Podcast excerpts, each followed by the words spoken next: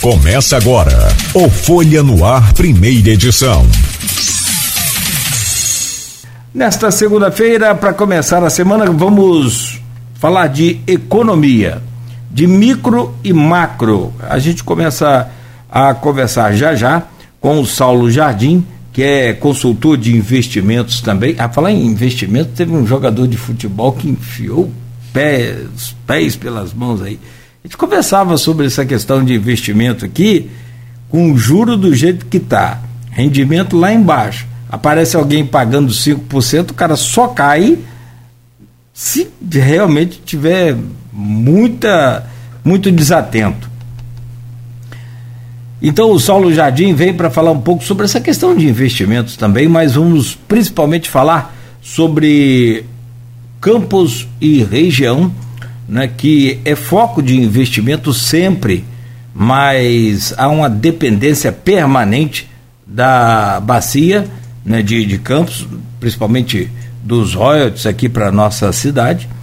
E ainda a gente fala com o professor também de administração do Isicenza né, e consultor de investimento Saulo Jardim sobre a retomada econômica do país, PIB, inflação, como é que fica aí o seu bolso para os próximos dias e também esse ano de 2023, que tem uma projeção de queda na inflação e ainda maior queda na inflação para 2024. Vamos falar também sobre Banco Central, vamos, vamos né, mexer com todas as informações. Essa questão do da política fiscal, como é que fica aí o Brasil para os próximos anos com a lei de teto de gasto, o que, que ele eh, pode acrescentar de informação, trazer de novidade para a gente. E aí, Saulo, já já eu vou trazer o seu bom dia, só trazer aqui as manchetes de hoje do portal folha1.com.br e logo a seguir a gente já começa aí a bater o nosso papo. No oferecimento de Proteus Serviços de Saúde e Medicina Ocupacional, Qualidade certificada ISO 9001-2015. Unimed Campos, cuidar de você. Esse é o plano.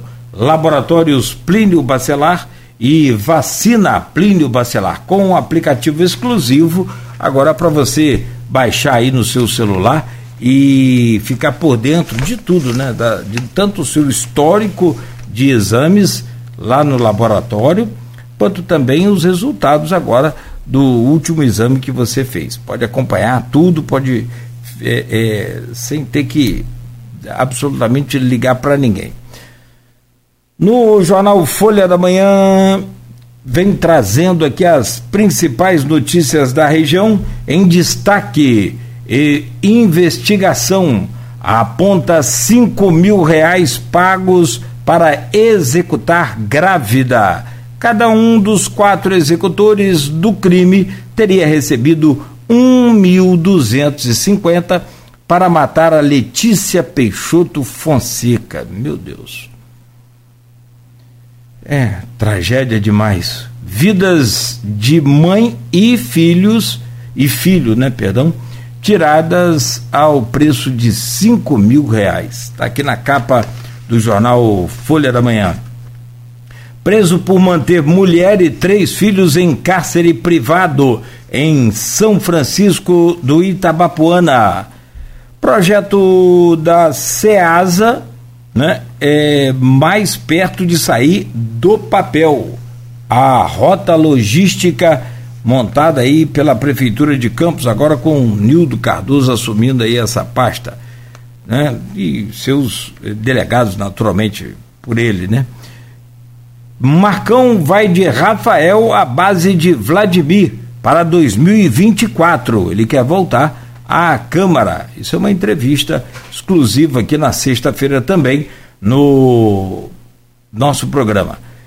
Visita técnica, superintendente do SEASCAN e representantes da Secretaria de Obras fizeram vistoria lá na sede do antigo SEASA, Partidos se movimentam na forma de nominatas, eleições municipais. Nova presidência, eleição do americano marcada para 2 de outubro, 2 de abril. Aliás, 2 de abril. Comércio já recheado de chocolate para Páscoa, com vendas aquecidas. Na Folha da Manhã ainda, epidemia de dengue em Campos. Está declarada já a epidemia e a guerra contra o mosquito. Pacificação política em pé de guerra. Na página 4, você confere todo o desenrolar aqui dessa semana aí de pacificação, mas com pé de guerra na Câmara Municipal e Prefeitura de Campos. Todos os detalhes estão aqui no jornal Folha da Manhã. Essa é a, a edição impressa e hoje você pode conferir ainda no portal folha1.com.br. É destaque também aqui. Vladimir anuncia novas obras na cidade e volta das atividades da usina Paraíso. O prefeito destacou que a reabertura da usina era uma promessa dele e do vice-prefeito Frederico Paes. Vídeo de suposto golpe na agência da Caixa da Pelinca circula nas redes. O telefone fornecido em adesivo pedia senha para liberar cartão preso. Eu vi esse vídeo. É um, um os caras têm tempo, têm investimento para dar o golpe e como que aquele cartão fica preso ali? Isso que eu não entendi até agora. O que, que eles conseguem fazer? É por acaso, né? Porque não tem como operar uma máquina para o cartão. Eles trocam o adesivo, gente, aonde tem ali, né, em caso de problema, nessa máquina que tem o um número tal, tal, tal, ligue para os telefones da caixa. Eles fazem um novo adesivo com os mesmos dizeres com o número da máquina, com tudo certinho, certinho nada, né? Entre aspas, pro golpe. E colam em cima do adesivo oficial de, com as informações oficiais da Caixa Econômica. E a pessoa desesperada, o cartão está preso ali, não tem ninguém na, na no, nas agências e nos caixas eletrônicos aí de, de fim de semana, né? Então você não tem para onde ligar, você pega o telefone e vai ligar para aquela pessoa. Ainda bem que foi um, um esperto né, que tá, é, é, percebeu logo que tinha vozes de, de crianças ao fundo, aquela coisa toda. Eu acho importante abordar isso, falar sobre isso, porque as pessoas pedem ajuda, qualquer um ali. Isso acontece muito quando você está no, no, caixa, pode perceber, eletrônico, é, tem, independente de idade tem senhor, tem senhora, tem jovem, às vezes pede informação a gente, acontece muito. É, é preferível você nem passar, nem tentar ajudar, até para não só não cair num golpe, mas também para não se envolver em nenhuma situação. Então é, é, muito complicado. E a pessoa desesperada, porque o cartão está preso, é um sábado, é um domingo, você olha para um lado, olha para o outro, não tem ninguém, vou ligar para esse telefone. E ainda bem que o camarada que ligou cara sabido, malandro, já logo percebeu e não deu senha de nada e está alertando aí a, a, todo mundo. E nós, naturalmente, é, do Grupo Folha da Manhã, estamos acompanhando o caso e o, o vídeo é de um suposto golpe, então, na agência aqui da Pelinca, que está circulando nas redes. Fique atento então aí. Esposa de Diogo teme que algo aconteça com ela caso ele seja contrariado. Ela relatou que não acredita no envolvimento dele no crime. É o caso aí da Letícia. Preço da carne vermelha caiu no mês de fevereiro, diz o IBGE. Picanha teve a maior redução, foi de 2,63%. Se você percebeu esse essa diferença aí nos açougues, me avise. Homem é morto a tiros dentro de casa em São Francisco do Itabapuana. Dia do Rock já movimenta bastidores da cultura em Campos. Campos registra quatro casos de Covid em sete dias. Desde o início da pandemia, já foram 63.632 casos. Morreu aos 82 anos o ator e produtor Antônio Pedro. O ator Antônio Pedro estava internado em um hospital na cidade do Rio de Janeiro. Programa Guarda Mirim, atividades retornam nesta segunda-feira.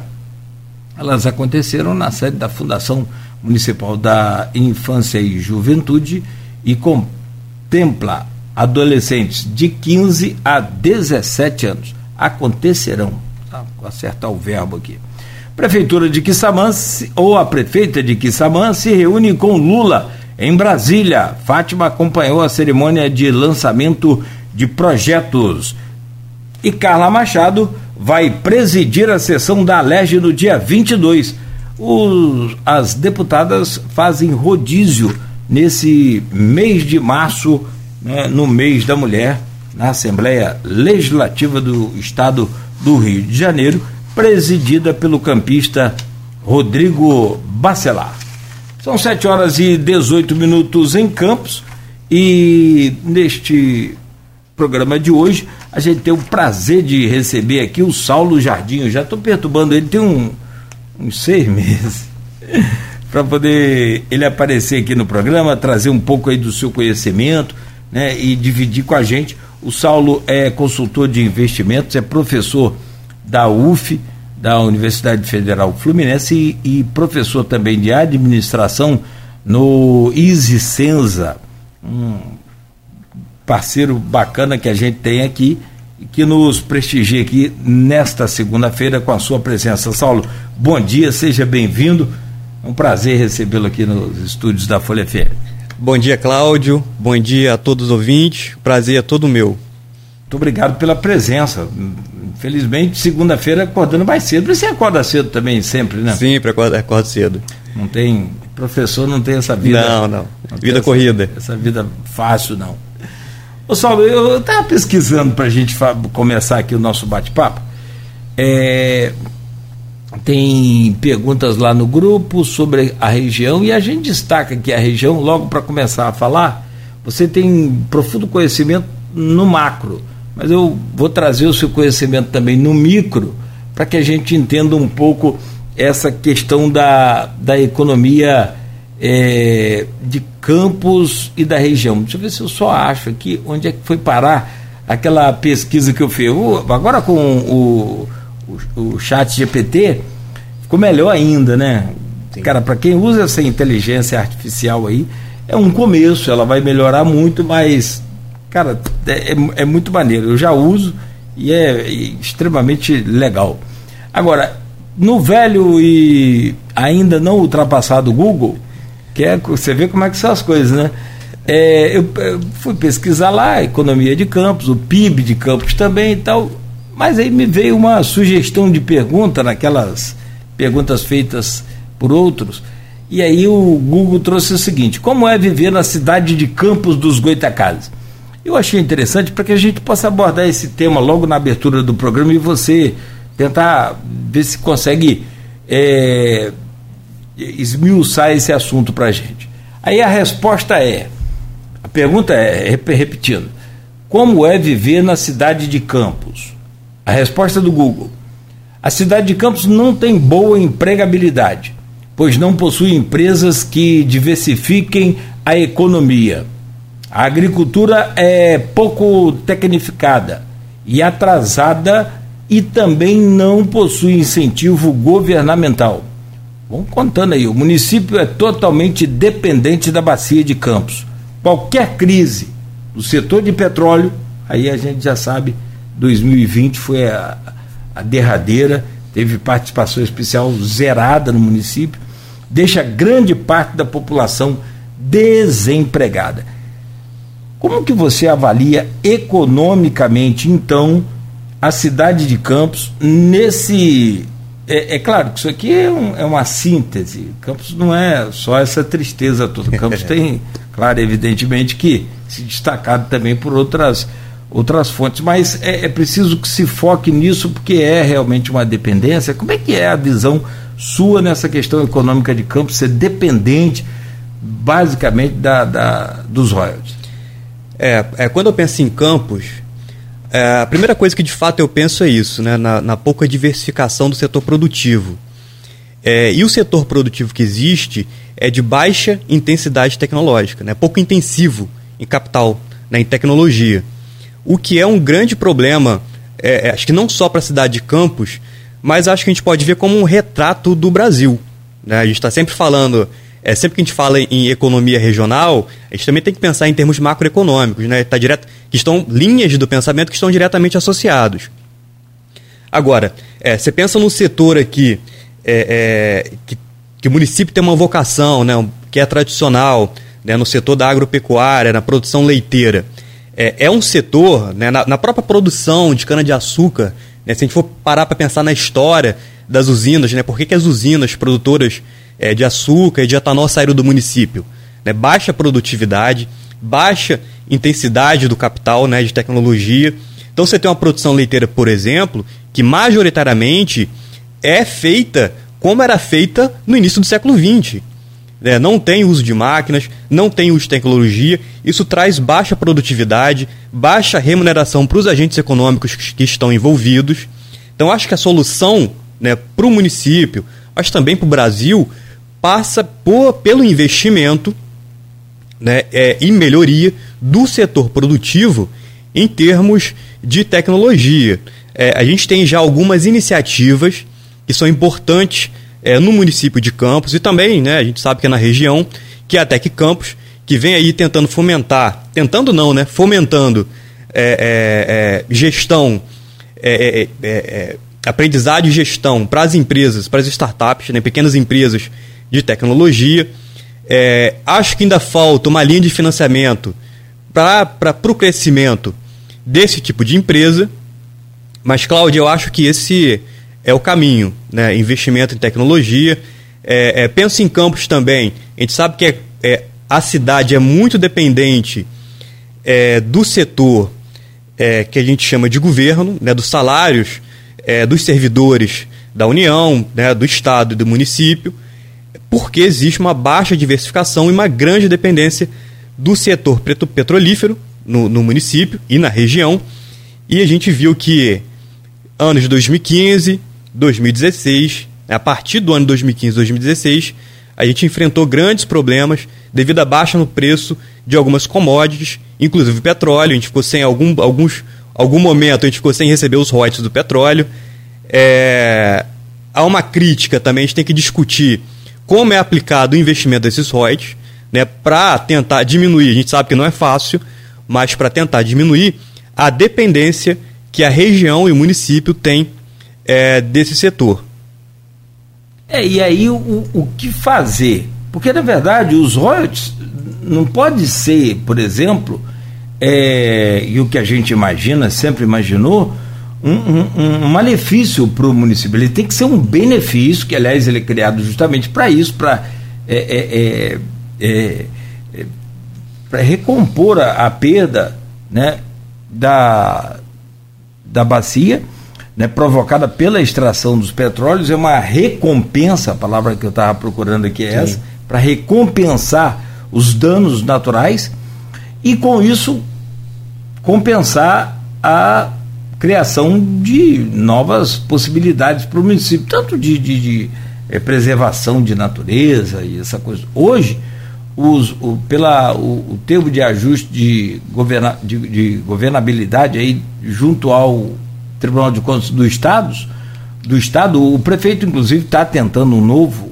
reajuste, um novo ajuste, termo desse, e eu conversava aqui com várias pessoas na semana passada, agora recentemente, sobre essa questão, porque Campos usa os royalties para folha de pagamento. Esse ano de 2023 ainda pode usar 75% da, da, total recebido de royalties, que representa aí 40% da arrecadação do município.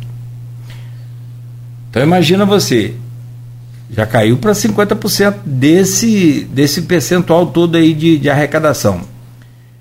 Ano que vem, 2025, esse tag só vai permitir o uso de 25% e zerou a partir de 2025. Ou seja, quase 50% da arrecadação de, de do, do, município vem das receitas, da receita dos royalties. Essa receita vem do, do repasse de, é, de royalties, que a gente chama royalties, mas na verdade participação especial é que é o grande montante. E aí, o que fazer? Como fazer Porque ontem mesmo eu estava vendo aqui uma postagem do Edivar Júnior, presidente da, da CDL, e também tive a oportunidade de morar no Espírito Santo e, e conhecer o, o, o Estado no momento quebrado até o momento em que ele se reestruturou e hoje passou a gente. Sim. Mas aí você fala, o que, que o Estado do Espírito Santo fez? Ele enxugou, ajustou as contas, fez uma, uma, uma um reajuste fiscal também interessante. E para você ter ideia, eu, é claro, você tem dados muito mais do que eu, evidente, é, mas o IPVA deles, que é o que a gente mais procura aqui, tentar consumir o de lá, é 1% para carro zero e 2% para carro usado. Você imagina comprar um carro hoje aí, 200 mil, no estado do Rio, você vai pagar é, 8 mil de, de, de, de PVA, né? É 4% no estado sim, do sim. Sim, sim. É Lá você vai pagar 4 mil. Sim. É... E aí, só para fechar sim. aqui as informações, o estado do Espírito Santo é o maior importador de aeronaves do Brasil. Ou seja, de aviões e helicópteros. Tudo vem, os grandes, tanto grandes quanto pequenos, pequenas aeronaves, aquelas que são usadas também para é, pulverização de, de, de, remédio nas lavouras, ou aqueles helicópteros mais chiques, aqueles jatinhos dos artistas mais famosos, importam pelo Espírito Santo. Por quê? Porque lá tem uma campanha, um trabalho com a taxa menor para importação. Como é que é fazer isso? É, é, é, porque tem a, a, lei de responsabilidade fiscal também que proíbe os governantes de diminuir a receita. Mas isso é só uma desculpa? Como é que é essa história, Saulo? Não, muito interessante sua colocação a respeito do Espírito Santo. Eu estava lendo outro dia que o Estado já está se destacando na produção do café prêmio. Sim. Então, é, há, percebe uma, uma diferença importante né, no setor do agronegócio. Há um investimento em tecnologia, né, em melhora do produto, então já é um café exportado, né, que tem um valor agregado muito maior, um investimento nesse sentido, inclusive, das agências públicas no fomento desse tipo de atividade. É, quando pensa em petróleo, né, é, e aí tem um livro que trata desse assunto, que é a maldição do petróleo. É, a gente sempre pensa, né, é um, é um, é um, é um produto, né, uma commodity, que a gente pensa que sempre traz riqueza, né, mas sempre uma riqueza que é para alguns e que não traz o desenvolvimento regional né, e nem desenvolvimento econômico, né, melhoria de vida para a população. Por isso que a maldição do petróleo, tanta riqueza, né, mas você pensa aí, por exemplo, no caso da Venezuela, tanto petróleo de boa qualidade, que tipo de riqueza, que tipo de desenvolvimento que leva para esses países. Né? Venezuela é apenas um exemplo. Claro, você tem algumas exceções ali no Oriente Médio. Né? Eu ia citar aqui a Noruega, por exemplo, não está lá no, é, na Europa, mas. É, mas não é um país dependente é, em termos produtivos do petróleo. Né? E, que o, e passou, desculpa, passou a usar os royalties de forma extremamente inteligente. Sim. A qualidade de vida na, na Noruega é fantástica. É. Eu acho que falta também, Cláudio, é, acho que um, um investimento, sempre penso nisso. Eu falei, vou levar esse pensamento lá para a rádio. Porque um investimento em, em, turismo aqui na cidade de Campos, em cultura. É, eu sempre que passo nesses prédios antigos, a pergunta que eu me faço é qual é a história que tem por trás desse prédio aqui, né? Que família que morou, qual a importância. Então acho que não a, a, a, falta na cidade um investimento. A gente tem um museu aqui que é muito importante, mas acho que ainda falta um investimento em termos de história do município que é muito rica. E se houvesse, né? A gente pensa na cidade de Petrópolis, é, é, mas se houvesse um investimento é, é massivo, por exemplo, nesse setor, e tem que vir do setor público, né? O, setor, o investimento do setor de turismo tem que vir do setor público inicialmente uma organização da história da cidade. É, é, eu acho que seria importante para os próprios moradores, os próprios da região conhecerem a história da cidade, mas atrair também investimentos. Né? A cidade de Campos foi uma cidade muito importante na história do país. Então, é, eu acho que é um ponto. Né? Você realizar uma organização em termos de investimento no setor de turismo da cidade, explorar, né? não, não só ali na localidade do Farol de São Tomé, que é uma região de praia, mas também no município de Campos, né, no centro da cidade. Tem muito casarão histórico aí que a gente gostaria de saber a história. Né? E, enfim, é, investimento no setor do da agropecuária, de tecnologia, algum tipo de fomento, né, de financiamento, mas que tenha contrapartida e entrega de produtividade. Né? Receber um financiamento, é, é, de repente um programa do governo que invista no financiamento de aquisição desses pequenos produtores inserção de novas tecnologias que tragam produtividade. Né? Incentivo nesse sentido. Acho que isso é um ponto muito importante. É... A questão da tributação que você, que você colocou aí, é, é do IPVA, né, de outros tributos do ICMS no estado do Espírito Santo, acaba atraindo, eu nem sabia que era referência nesse sentido, né, de importação de, de aeronaves.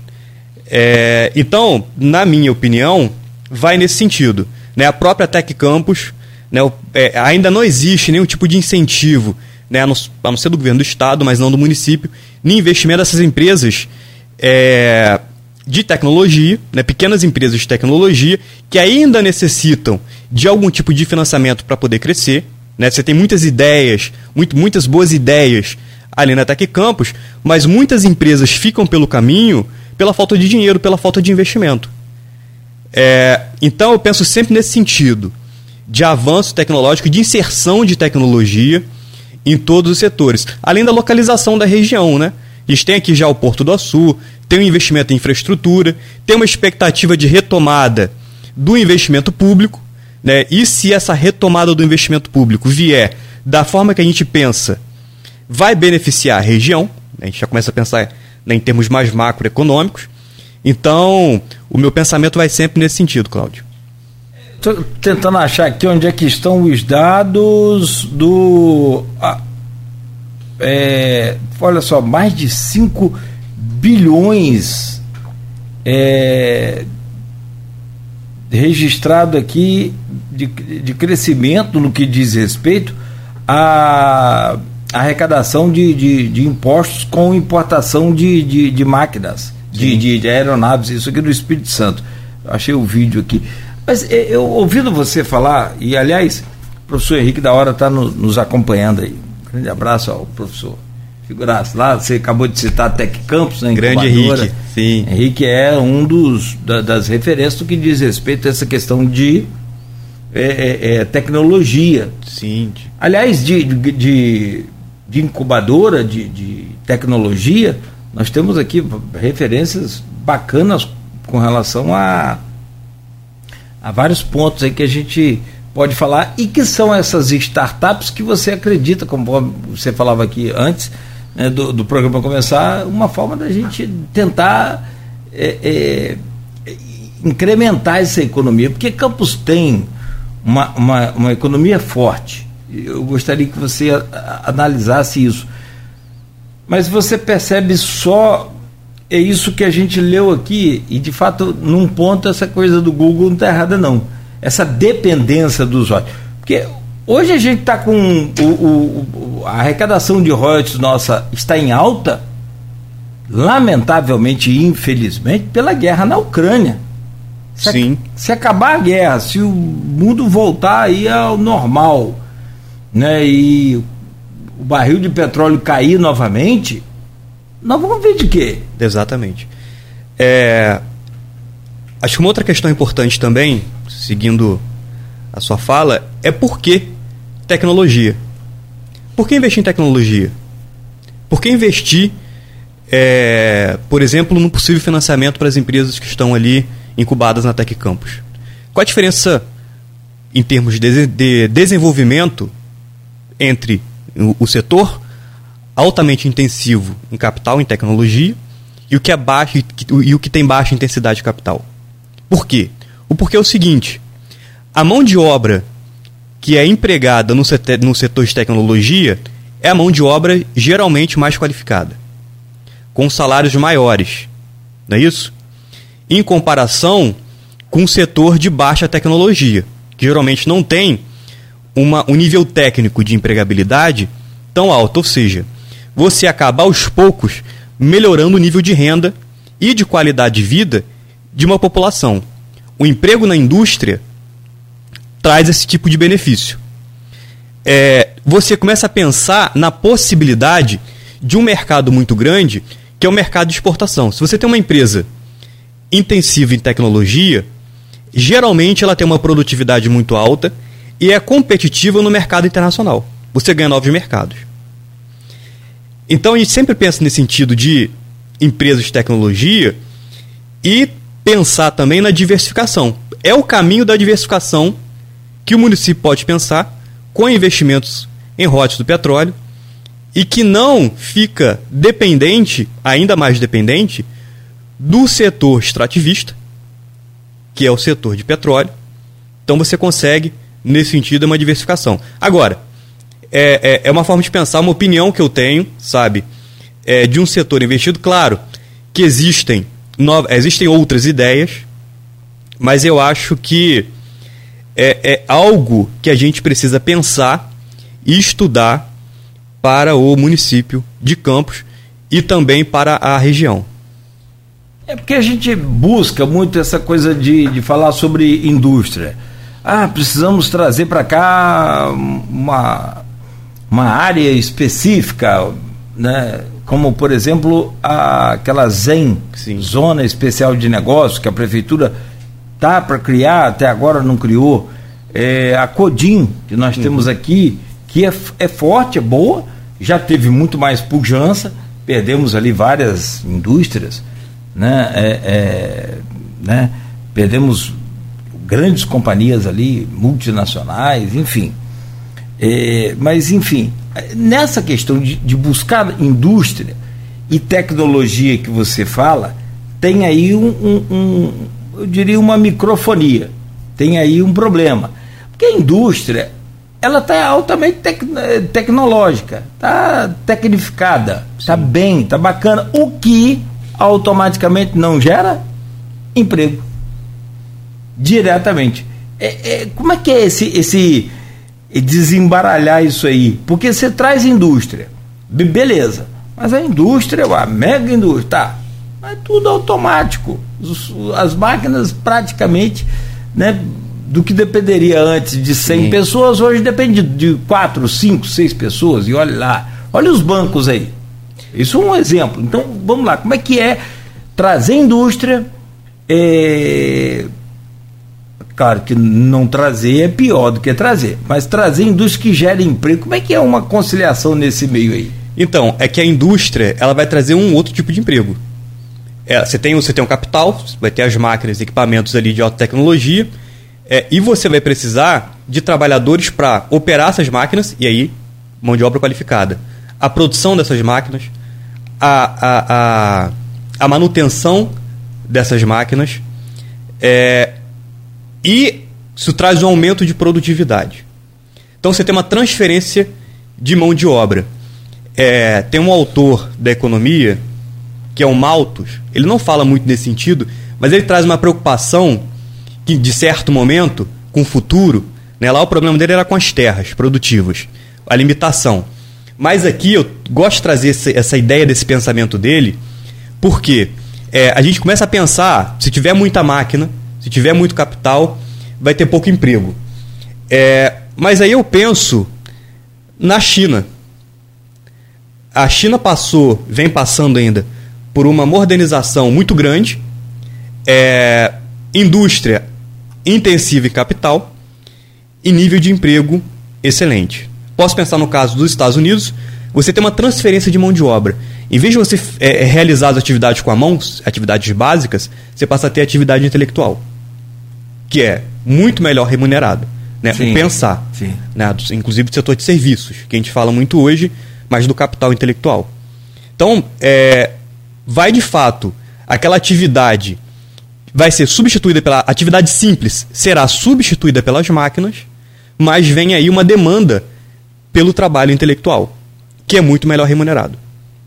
Não tenha dúvida. Ah, o, o Porto do Açu Sim. é um exemplo clássico disso. Você tem da região, e de São João da Barra principalmente, mas da região, você tem ali naquele momento em todos os momentos que o, o porto é uma eterna construção, né? Ele está sempre construindo. Mas vamos lá. Naquele momento inicial ali, o que, que foi contratado? 100% de mão de obra local. 100% de mão de obra local. Boa, mas mão de obra para quê? Para pesado, para construção, para a, a, área de alvenaria, de, disso ali do porto. Beleza. E agora em que o porto já chega numa fase operacional mais estável, você tem um, um crescimento, inclusive, do T-Multi, né, o terminal multicargas, como foi agora. Aí você fala, qual a empregabilidade do porto para essa mão de obra pesada? Pouca ou quase né, nenhuma, e vem a mão de obra qualificada. E geralmente vem de fora do município. E aí vem o problema, de fora do município. Eu não, não entendo bem isso, porque nós temos aqui 25 mil alunos por dia no nosso parque é, é, é, universitário. E como que essa mão de obra vem toda de fora? É, na verdade, claro os alunos nem todos são daqui, desculpa. Sim, sim, é, não são todos daqui, mas também a experiência no setor conta bastante. É, o setor portuário, por exemplo, a gente não tinha aqui na região. Então você não tinha, tinha pouca experiência nesse sentido. É, claro, o investimento em tecnologia ele tem que estar associado ao investimento em educação. Né, Para que essa massa é, é, de população sem, a sem educação adequada possa né, ter educação, é, mais alto preparo, né, o melhor preparo em termos técnicos, para que possa assumir essas funções que surgem com a tecnologia né, e vão aos poucos deixando de existir a necessidade, a demanda daquela mão de obra menos qualificada. Agora, se não existe nessa oferta é, é, de mão de obra qualificada, você vai ter que importar de algum lugar. Né? Em termos regionais, você tem um país é, um todo para poder importar. Ali, São Paulo é uma referência. É, agora, quando a gente pensa em termos de país, né, você pensa aí ter que importar mão de obra de outros países, quando a gente, se a gente for pensar em termos macroeconômicos. É, é quer ver? O, o Henrique deixou um, um, posicionamento dele aqui bacana, vou trazer, mas antes deixa eu ir aqui ao grupo de WhatsApp do programa, que a gente está falando aqui de, de Campos, mas você tem a região noroeste também. Sim. Que é uma outra região muito produtora é, é, é, só vou rebobinar um pouquinho aqui para não perder demais o time nesse bloco. Você falou sobre turismo em Campos. Eu, eu cobrei aqui nesse programa junto com o Rodrigo é, Gonçalves, é, que estava na bancada com a gente naquele dia, ao Mauro Silva, novo secretário de Desenvolvimento de Campos, é, que aí vem desenvolvimento, turismo, não sei o quê. Peraí, Mauro, não está na hora de Campos, que tem um potencial turístico histórico, Sim. religioso, arquitetônico. Você tem um turismo natural aqui fantástico, as cachoeiras do Imbé. São, são várias cachoeiras. Porque a gente viaja para conhecer outras cachoeiras que às vezes nem água tem. Né? assim, literalmente. Então, é, cara, não está na hora de Campos ter uma secretaria de turismo? Secretaria de Turismo Aí ele falou: ah, boa ideia, vamos correr atrás e tal. Porque fica aquele negócio. É, como era lá antigamente, Secretaria de é, Educação, Esporte e Cultura. Lembra? Sim. Essas coisas eram tudo juntos. Cara, Campos está num nível de, de, de turismo muito potencial e zero exploração. Não tem exploração nenhuma do turismo aqui. Basicamente, um pouco do local. E o que você falou de praia, farol é no verão, Lagoa de Cima no verão e acabou, e ficou por isso mesmo e fechou a é, tampa. É uma tristeza, porque é, a gente pensa em turismo, lazer, a gente sai da cidade, não é isso? Uhum. É, o que a maioria, a população que tem condição de fazer isso, ela faz. Carnaval, é, Réveillon, é, férias escolares, a gente se pode, sai da cidade. É, o Imbé, eu ainda não tive a oportunidade de conhecer, tenho muita vontade, mas no verão tem sempre aquela preocupação. E se chover? A estrada lá é, é de chão, né? Isso é turismo. E, então, pois é, é, a gente deixa de conhecer os lugares pelo difícil acesso. Né? É, é eu acho que dá para conciliar de forma inteligente é, é, o fomento a esse tipo de economia e também é, as políticas de as políticas ambientais, né, de, de preservação ali das florestas, até de educação nesse sentido. Mas tem que ter uma facilidade de acesso e investimento nesses locais. É, eu gostava muito de frequentar ali, é, é, aqui é o Morro do Itaoca, né? Ah, um local bacana, a gente fazer uma caminhada, mas é, é, eu estive lá recentemente e acaba ficando perigoso, né? Parece que o local ficou abandonado. Não sei se você chegou a ver. Sim, né? Tá, inclusive está fechado por conta de, de, de, uma parte que correu ali, uma barreira que correu. Sim. E botaram um plástico e fecha o morro, não sobe ninguém. Eu não sei se reabriu nesse período aí de semana passada para cá, mas até aqui, semana passada, estava fechado o morro em pleno verão é, em plenas férias. É, e tem uma movimento, e tem uma costuma ter uma movimentação muito Não grande. Não faz sentido sim, você fechar uma sim. praia no verão, caramba. Sim. É, é, e o pessoal adora, a atividade física né, é muito importante, o pessoal vai todo para lá. É, tem a Lagoa de Cima também, é, que também não vejo muito investimento. E o, o, o, circuito histórico da cidade, que poderia ter algum tipo de investimento. Né? Acho que eu, eu sou muito curioso com história, imagino que tem muita gente daqui também. E que pensar numa espécie de circuito turístico da cidade acho que é importante. Né? E que pode trazer turista é, para a cidade também para conhecer a sua história. Ah, não tem a dúvida.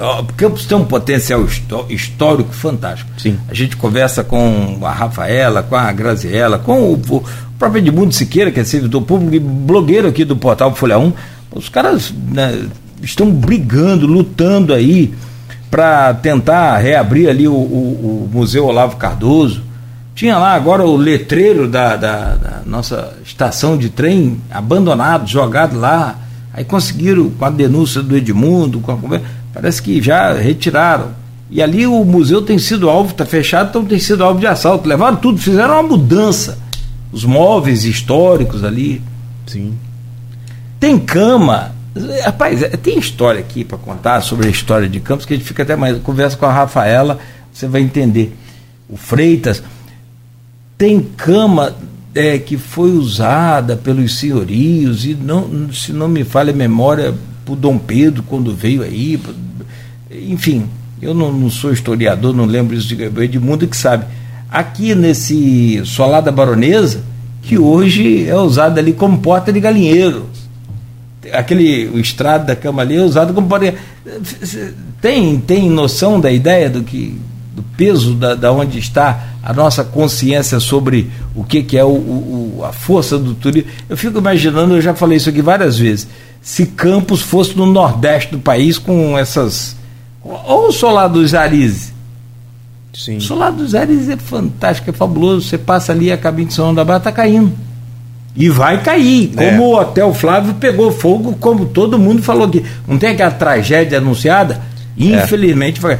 O Campos conseguiu agora uma verba com a LEG de 20 milhões de reais, você ficou sabendo disso? Vi, vi sim. Foi para a UENF, por mecanismos ali de já pré-existente, aquela coisa toda.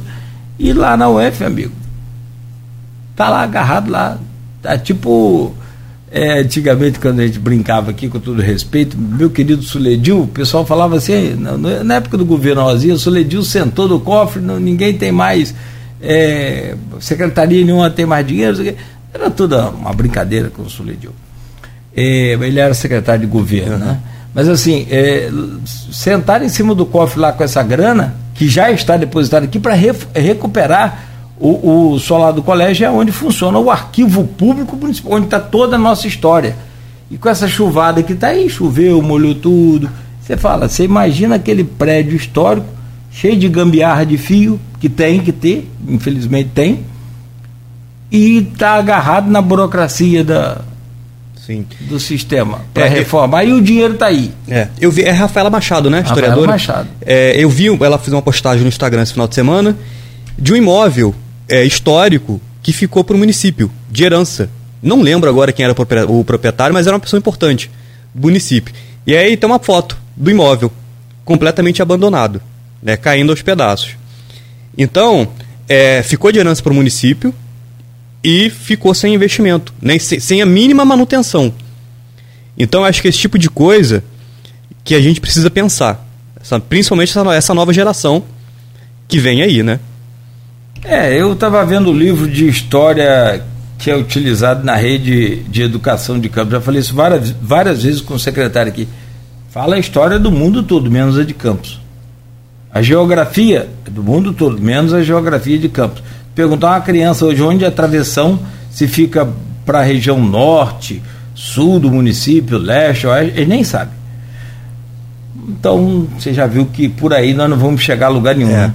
Até, até onde? A gente vai resistir, eu não sei. Lá no grupo de WhatsApp do programa e do blog Opiniões do Aloysio Abreu Barbosa, tem uma pergunta aqui do José Souto Tostes. Ele diz aqui: boa noite. Um, isso foi ontem, né? então, bom dia, ô José. Obrigado pela pergunta. Sempre importante a participação, interatividade, hoje é tudo, né? Ele diz: o norte, Campos, São da Barra, Macaé, ainda sobrevivem. Enquanto isso, o noroeste, Miracema, Pádua, Laje e tal, cara é, ostentam índices baixíssimos de desenvolvimento. Essa região foi abandonada politicamente, o que pode ser feito para que voltem a crescer economicamente. E aí, a Silvana Venâncio, que é jornalista, mora em Bom Jesus, diz aqui também: vou embarcar na pergunta do colega e acrescentar Bom Jesus do Itabapoana. Será que por ser cidades menores, né? Eles colocam esse tema aí para você avaliar e apontar um norte para eh, desenvolvimento é. também dessa região noroeste. É, não é uma resposta fácil, né? Bom Jesus, Tabapona é minha cidade natal. Ah, é, você é de Bom Jesus? de Bom Jesus. E, mas eu penso também que em São Francisco do Itabapuana, cidade mais pobre do estado do, estado do Rio de Janeiro. Maior riqueza. É. o negócio lá é estranho, né? Sim. É, bom, é, o investimento nessas cidades menores tem que vir do governo do estado, né, de fomento desse tipo de tecnologia, porque os municípios é, acabam não possuindo condição financeira. Quando a gente pensa em desenvolvimento regional, ô Cláudio, uhum. é, é importante que o direcionamento dos recursos, boa parte, seja destinados às regiões menos favorecidas. Será que é isso que acontece hoje Será que o orçamento do Estado do Rio de Janeiro, será que hoje ele é pensado dessa forma? Sabe? Eu acho que não. É, de para tentar trazer uma homogeneização em termos de desenvolvimento por parte do Estado, do Estado. Grande parte dos investimentos acabam ficando na própria região metropolitana, que já tem um grau de desenvolvimento né, humano e econômico maior do que essas regiões. Então, acho que a solução também é repensar o investimento, claro, no setor de tecnologia, é, e aí eu penso no próprio agronegócio também, é, é, acabar favorecendo a vocação dessas regiões, mas também pensar em termos de orçamento, destinação do orçamento público do Estado. É, é lutar por isso. Hoje temos um presidente da Assembleia né, da Terra e que naturalmente olha por né, toda a região, norte, noroeste, onde representa, enfim. É, tem que representar o estado todo, mas o forte está aqui. Meu caro é, é, professor Saulo Jardim, tem também o pessoal que está interagindo com a gente aqui no Face, tem lá o Henrique da Hora, tem aqui o Maurício Batista, tem. Eu vou ler daqui a pouco, a gente volta até falando sobre isso, e ainda com essa pegada aqui para a região, mas já virando a chave né, para a questão macro. Porque tudo que está envolvendo o Brasil, né, e aí a gente depende de todo um investimento. A, o governo federal chegou a anunciar aí, agora a gente aguarda, o, a volta do investimento na Petrobras. Sim. A gente entende que 144 milhões de, de, de, de, de reais de investimento na Petrobras é investimento para Bacia de Campos também. Né? Então, assim, daqui a pouco a gente volta com você. É, a gente fala sobre essa retomada também econômica do país, essa inflação de PIB para 2023. Tem a questão da autonomia do Banco Central, que eu gostaria de, de ver com você. Qual, aí a gente pode ir naquele varejão, né? Assim, no popular, varejão, no popular. Como é que é que a gente vai entender o que, que é a, essa autonomia do Banco Central e essa beliscada que o governo Lula, o próprio presidente Lula já deu questionando essa autonomia. Será que isso é bom, isso é ruim? O Banco Central voltar né, para o comando do, do, do governo? Então, a gente quer entender um pouco mais sobre isso e a gente faz só uma pausa rápida aqui. Eu peço licença a você, a quem está nos acompanhando aí pelas redes sociais, também interagindo com a gente. Já já a gente traz aqui essa, essa interação, essa participação aí de todos. Você que nos acompanha aí também pela Twitch TV, é, inclusive para essas Smart TV também em casa, pode né, entrar lá no YouTube ou no Face, ou onde você quiser, assistir pela TV também o programa ao vivo, né, com imagens da, das nossas redes sociais, ou logo mais, reprise pela Plena TV às 17 horas. Daqui a pouco tem podcast do programa que aí você ouve na melhor hora do dia. Hoje com o professor Saulo Jardim, é, consultor de investimentos e professor de administração é, no Isicenza. Ele fala sobre campos e região como foco de, dos investimentos né, para os próximos anos a retomada econômica do país e inflação e PIB para 2023. Antes da gente entrar nessa retomada econômica e aí a gente abrir esse leque para a economia macro, meu caro Saulo, deixa só pegar aqui um, um, uns comentários do Face e passar para você, depois você comenta lá também, essa coisa toda, agradecer o pessoal que está aí né, interagindo com a gente. O Maurício Batista faz aqui uma pergunta e aí depois tem né, um, bate-papo aqui com o Henrique. É, é, Maurício Batista. Saulo, qual a qual política que o governo Vladimir implanta para administrar a nossa campus para o futuro sem royalties? Você pode responder, depois eu, eu trago aqui o, o, acho que o resto da conversa. Sem o, o orçamento dos royalties, né? Sem, sem o dinheiro dos royalties. É. É, é uma resposta difícil. Eu prefiro pensar na possibilidade de aproveitar os royalties do petróleo agora para diminuir a dependência no futuro e aí não precisar dos royalties do petróleo no futuro. Aproveitá-los agora, né, no, no financiamento. É, a minha, eu penso muito nesse sentido, no financiamento, é, com contrapartida, óbvio, de empresas de tecnologia que nascem no município. Financiamento nesse sentido. E é por isso que eu penso muito na Tec Campus, né, que é incubadora que faz esse trabalho no município. Eu acho que já é um bom começo, porque aí você vai é, você abre a possibilidade de criar empresas é, que vão gerar receita tributária no futuro. É, eu estava vendo a, acho que é, é Exaltec, agora me fale o nome aqui, que é uma incubadora de empresas voltadas para a área do. Essa escola é também interior de São Paulo. O Henrique deve lembrar melhor, mas é, a gente falava justamente, eu via falar sobre isso no, no Globo Rural e a geração de emprego imediato, não muito, mas já alguns, mas de renda para o município onde elas estão baseadas. Sim. E são é, startups. Sim. Né? É, na área agrícola.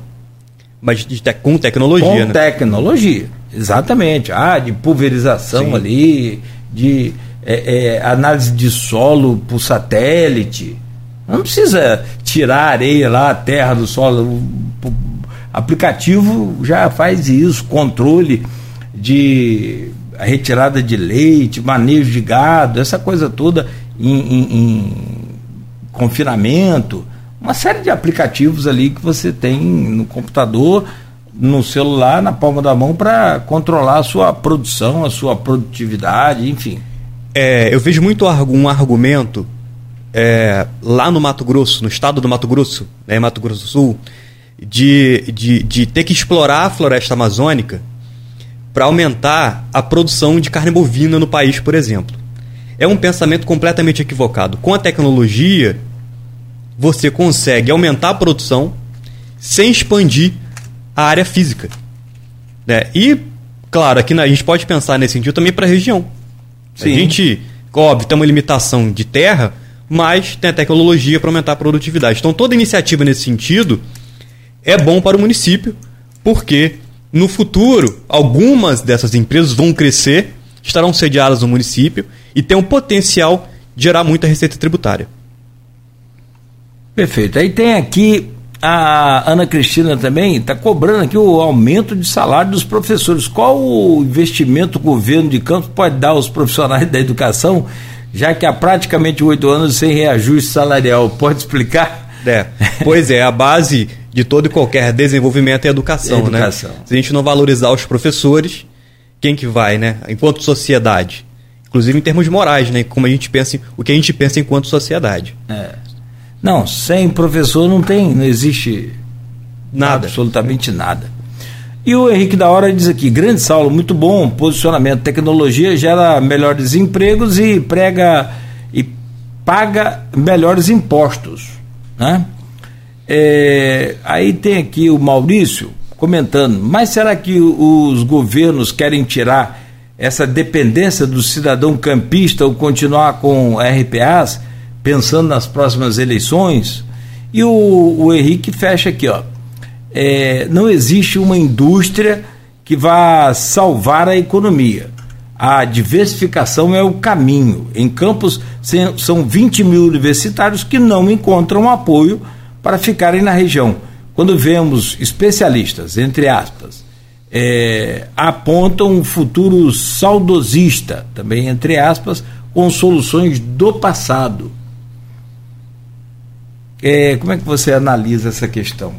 Campos tem uma, uma, raiz muito forte nessa coisa de produção de cana e de usina, e, é, enfim. É, pois é, e a gente perdeu espaço, né? No, no início da. No final do século XX, né? A gente perde espaço no final do século XX na indústria sucroalcooleira, né?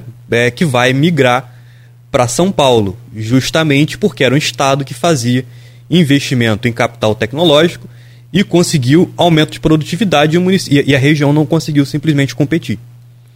É, então ficou no atraso. É, agora, sobre a pergunta do, da, da outra pessoa, eu ainda acredito na boa intenção dos governantes. Acho que é sempre. A, a dificuldade é sempre o que fazer e como fazer. Né? É claro que a gente fica aqui, a gente conversa aqui, emite opiniões mas é, não é uma tarefa simples. Né? É um processo muito complicado, de tentativa e erro, inclusive. Mas tem que ter uma tentativa, pelo menos, porque traz pelo menos o aprendizado, do que não fazer, pelo menos. É. O, o que é certo a gente já sabe. Todo mundo já sabe. Campos vive de royalties aí há 20 anos. Sim. Royalties faturentos, mais de 20 anos. Hoje não, já fomos o Eldorado do, dos royalties, como disse aqui nesse programa o ex-presidente da Petrobras, o Sérgio Gabrielli. Ele teve aqui e falou isso. Campos foi, já passou o Eldorado de Campos. Só que, infelizmente, aí a gente volta a falar no assunto, com a guerra na Ucrânia, voltamos a ter participações especiais, inclusive sem correção monetária, sem atualização de juros, é, né, no total, né, no, no, no, no bruto, é, renda, arrecadação no município, recorde agora ano passado. Mais do que lá nos idos de 2003, 2004, que foi o, né, o apogeu da, da, da arrecadação de royalties. Então, quer dizer, a gente bateu o recorde agora, recentemente, e isso significa o quê? Por um lado, excelente, maravilhoso. Por outro, preocupação. A Maricá, hoje, maior arrecadação per capita do Brasil. Né? Sim. Preciso ter. Você vê um fundo como Noruega tem, fundo de petróleo, de royalties, né? Você tem lá trilhões e trilhões de dólares. Acho que nem dólares, acho que eles é, guardam em euro. Se eu não me engano, acho que é Maricá. A, a, ainda consegue aplicar melhor os royalties do petróleo, se eu não me engano. Eu acho que é Maricá. É, outro dia eu estava na Via Dutra, indo para São Paulo, e encontrei no caminho ônibus novinhos da prefeitura, sistema, não sei como funciona o sistema de transporte público lá, mas ônibus novinhos saindo da fábrica é, da prefeitura tem, de Maricá. Tem ali, né, né, já em São Paulo, antes de Lorena, tem uma fábrica da, da Mercedes ali, uma montadora, não sei se é fábrica ou só. Só montadora, né? Mas montadora. possível então, os ônibus com destino a Maricá. Você olha, sim, a frota, sim. você olha a frota de um ônibus. Chama atenção. Na cidade, na cidade de Maricá e olha a frota de um ônibus na cidade de Campos. É, o transporte é outro empecilho grande de Campos, porque o, o, o, investidor ele olha o todo. Sim, sim. A qualidade de vida do trabalhador dele também. Como é que é? Ele vai montar uma empresa numa cidade que não tem transporte público, que não tem coleta regular de lixo, que não tem iluminação, que não tem né, pavimentação, sim. que não tem saneamento. As grandes indústrias estão ligadas a isso tudo. Né? Então, sim. Agora, virando a chave para o macro, eu gostaria de entender essa retomada econômica. O mundo viveu uma pandemia, evidentemente que o Brasil, infelizmente, de forma mais complicada no combate, principalmente à, à pandemia. Na gestão passada, isso foi, né, acho que até decisivo na eleição presidencial é, o governo passado rejeitando vacina, aquela coisa toda, e agora recentemente teve que jogar fora um, caminhão, descobriram né, que foi jogado fora um, milhões de doses de vacina porque passou do prazo de utilizar vacinas doadas pelos Estados Unidos. Então, assim, a gente não consegue entender bem essa coisa aqui no, no campo da, da é, do bem, né? O ser humano Sim. fazendo bem por, por outro lado, aí muito menos conseguimos entender economicamente. É, Havia-se a ideia de não fechar por conta de lockdown, né, o comércio e não acabar com os empregos, mas também havia essa ideia não, de não combater o vírus. Então, quer dizer, uma desproporcionalidade muito grande. E, mas o Brasil ele consegue se superar, tem uma força, apesar do turma puxar para baixo, a coisa vai. É, parece que a força do, do, do, do, brasileiro, a esperança do brasileiro é um negócio fantástico. Tem um registro aqui que a alta de 4,6% do PIB em 2021, a economia do país recuperou-se da queda de 3,9%, que foi, vê se está certo com os seus dados, ocorrida para 2020. 4,6% 2021 para 3,9 em 2020. Assim, voltou-se ao nível de atividade anterior à crise, mostrando-se uma recuperação de economia em V. Vocês, economistas, usam muitas letras para é, definir ah, o quadro lá de, de, de, economia. Retomada, crescimento, aquela coisa em V. Sim. Tem o W também, tem o L, né? Porque aí a economia está lá em cima e vai rasteirinha, não cresce tem o W que vai naquele vai e volta, vai e volta, que parece, evidentemente, não é bom. E tem a economia em V, que talvez seria a letra que melhor defi definisse a preferida aí da, dos, dos economistas. Além de abrir caminho para retorno a uma trajetória sustentada em 2020 e os anos seguintes. Isso procede, Saulo? É, essa economia em V, na verdade, se você pegar o, o, o gráfico, né, a série temporal você colocar no gráfico o, o, o, o PIB anual de. Pode pegar 2010, série temporal, você colocar o PIB de cada ano num gráfico. Você vai ver que o PIB do Brasil, é o PIB real, claro, ele cresce até 2014, 2015. A partir disso, ele tem uma estagnação. Chega na pandemia, então você imagina, você tem um PIB que cresceu, fica estagnado numa linha reta horizontal a partir de 2015, chega em 2020, é um V para baixo. Né? Faz um V, mas não a economia não volta a crescer.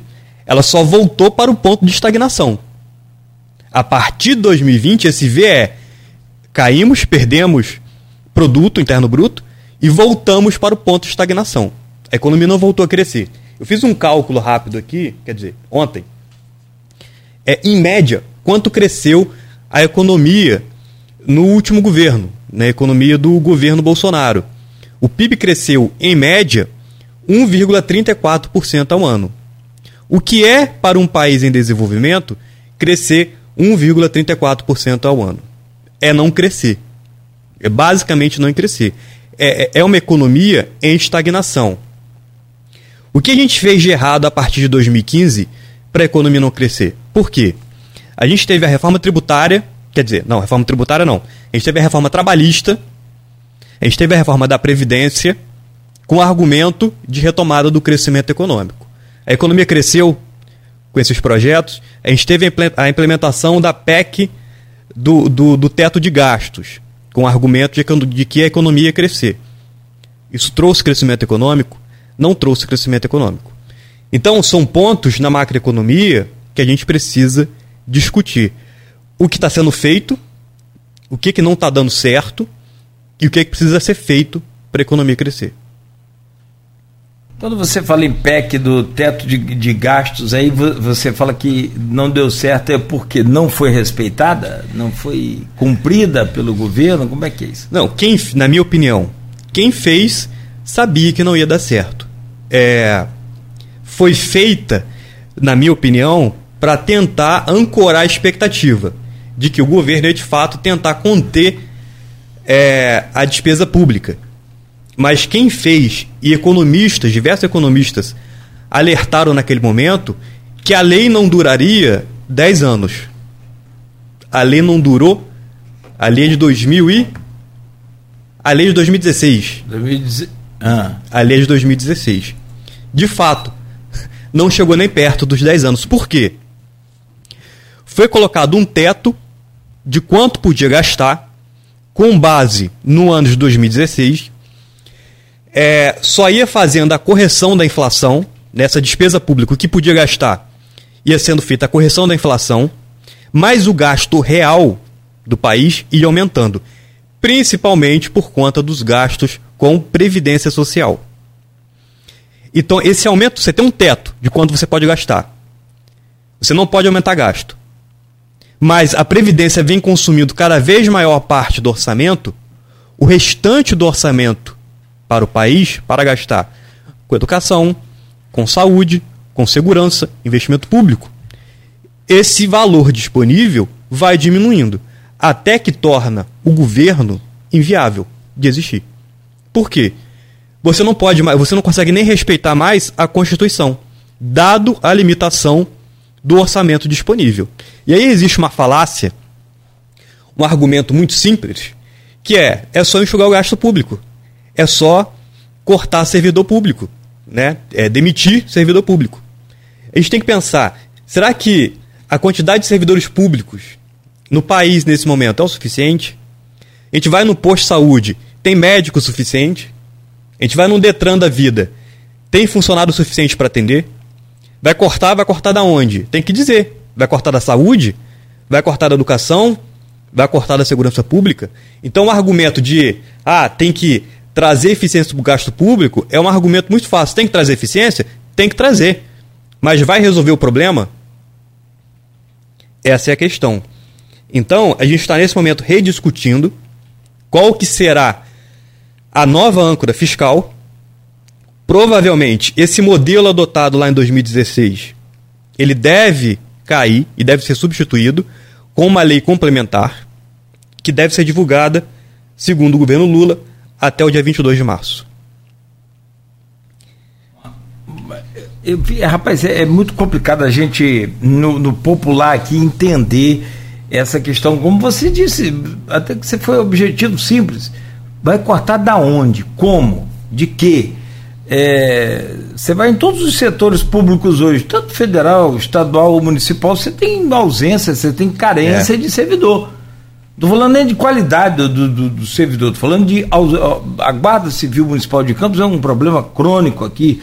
Ah, isso os secretários que já passaram por aqui admitiram que hoje tem carência de servidor. A guarda está envelhecida, aposentada, aposentando. E é isso que você falou, ó, vai lá para cima o, o, número de, de, de, de despesa com aposentados. Né? É, outro setor também, ah, a própria fiscalização, setor de, de, de, de, de fiscalização de receita de campos, não tem mais a quantidade de fiscal mínima ideal para poder. O próprio secretário aqui falava sobre isso. Então você precisa fazer mais concurso, enquanto que a folha de pagamento está inchada, a previdência também inchada. Aumentou-se, inclusive, percentual de, de, de, de, de contribuição do servidor, tanto do municipal Sim. quanto estadual e federal também. Né? Não é uma solução, sabe? Não, não, é, não é. é. Acho que ficou evidente também aqui a própria Polícia Civil, né? o efetivo da Sim. Polícia Civil.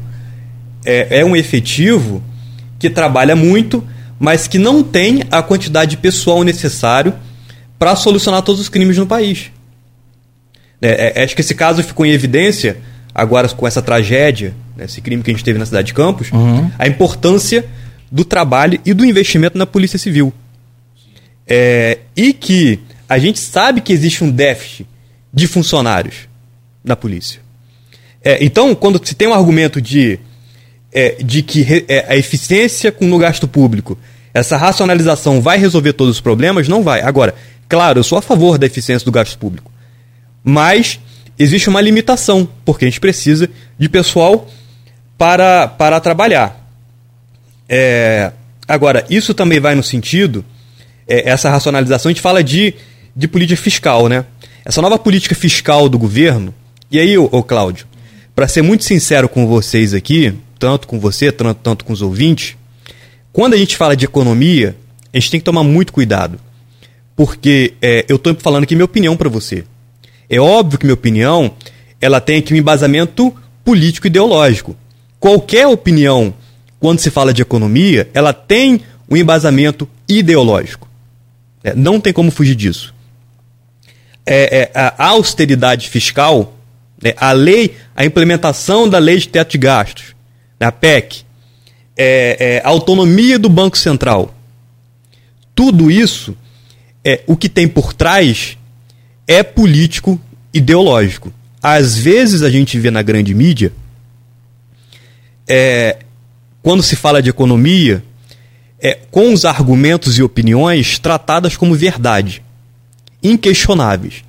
E aí, para o público que é leigo, aquilo vira uma lei universal na economia. E não é. É sempre todo argumento econômico, todo e qualquer argumento econômico, ele tem um embasamento político ideológico. É, para manutenção né, ou para implementação no ano de 2021 é, é, é, dessa lei complementar que instituiu a autonomia do Banco Central, ela é baseada, por exemplo, numa política ideológica e economia. Né? A base é, é, da, da implementação é ali a teoria dos monetaristas. Então, é, a gente tem que pensar o que é opinião, é, baseado em ideologia, e o que é, é fato quando se trata de economia. É, sempre que eu paro para ler algum, algum grande jornal, é, há uma pobreza nesse sentido de discussão e tudo é colocado como verdade na economia. Então, é, fico muito feliz sempre com essa possibilidade, nessa, ou melhor, com essa oportunidade de vir conversar com o público que é para tentar esclarecer esses pontos. Né? E, bom, essa, é, é, é, essa nova proposta de política fiscal que a gente tem até agora com, com teto de gastos, a gente sabe que é bem problemático, né? é, não tem como durar, porque simplesmente vai faltar orçamento. A máquina pública vai parar. Então não tem como existir, por isso que foi o teto. Não é mais teto de gasto, virou uma peneira. Hoje é uma... Virou um queijo suíço, daquele bem é, mas tudo isso era esperado. Economistas heterodoxos alertaram à época. É, os próprios economistas ortodoxos sabiam que era inviável de se fazer. E agora o que a gente deve provavelmente, é, nos bastidores aí, a nova política de âncora fiscal deve ser baseado na, no crescimento do PIB per capita. Porque se o PIB per capita cresce, cresce também a possibilidade de aumento do gasto público. Ou seja, o país é, é, é se o PIB cresce, uhum. cresce a riqueza produzida de um país. Agora, como é distribuída essa riqueza? A gente sabe que essa riqueza fica na mão de poucos. É, Se você indexar esse crescimento do PIB per capita ao gasto público, de certa forma, e também valorização do salário mínimo, você consegue é, distribuir essa riqueza gerada no país de forma é, eticamente é, melhor. Por quê? Você está distribuindo a riqueza para a maioria da população. O PIB cresce, mas a população também é beneficiada. Porque senão a riqueza fica concentrada na mão de pouco. Como vai fazer isso? Indexação do teto de, é, é, é, desse, dessa âncora fiscal através do PIB per capita e política de valorização de salário mínimo e de transferência de renda. O que é muito benéfico para a economia, porque você acaba gerando demanda da economia. Você tem uma população que é menos favorecida com aumento de renda, boa parte desse aumento de renda dessa população é destinada imediatamente ao consumo, isso gera demanda, e quando uma empresa planeja crescer e gerar emprego, o que a empresa pensa? Fala, olha, eu só vou aumentar minha produção e eu só vou contratar mais funcionários se eu tiver expectativa de venda. Existe algum outro motivo para o empresário aumentar a sua produção e contratar funcionários? Não existe. É, é um grande problema da macroeconomia é sustentar a demanda. Fazer a demanda crescer de forma persistente para que o empresário possa planejar o seu crescimento e trazer crescimento para o país.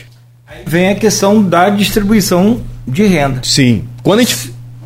Sim, pelo governo que no caso voltou a se chamar Bolsa Família, que é uma forma de a, a, atender a essa população e fazer esse fomento que você está comentando. Sim, sem dúvida. A Bolsa Família é um caminho, política de valorização do salário mínimo é outro caminho, e o investimento público, em educação principalmente. A gente teve agora, no último mês, é, um aumento do valor das bolsas de pós-graduação, não sei se você acompanhou, uhum. a bolsa de mestrado, o valor da bolsa estava em R$ 1.500, se eu não me engano, desde 2011, sem reajuste. Então, o incentivo para a população, né, para os estudantes cursarem o mestrado, estava cada vez menor. A bolsa de doutorado, ah, o valor estava estagnado desde 2011, né, mais de 10 anos, no valor de R$ 2.100, e as pessoas simplesmente resolviam não fazer pós-graduação no Brasil é, ou não fazer pós-graduação em momento nenhum. Você tem então uma perda na qualidade da educação no país. Isso foi parcialmente corrigido agora nesse novo governo, é, mas ainda tem muita coisa para ser reconstruída, é, visto que diversas políticas que a gente chama de ortodoxas, né, aquelas políticas mais clássicas em termos de economia, foram implementadas desde o ano de 2016.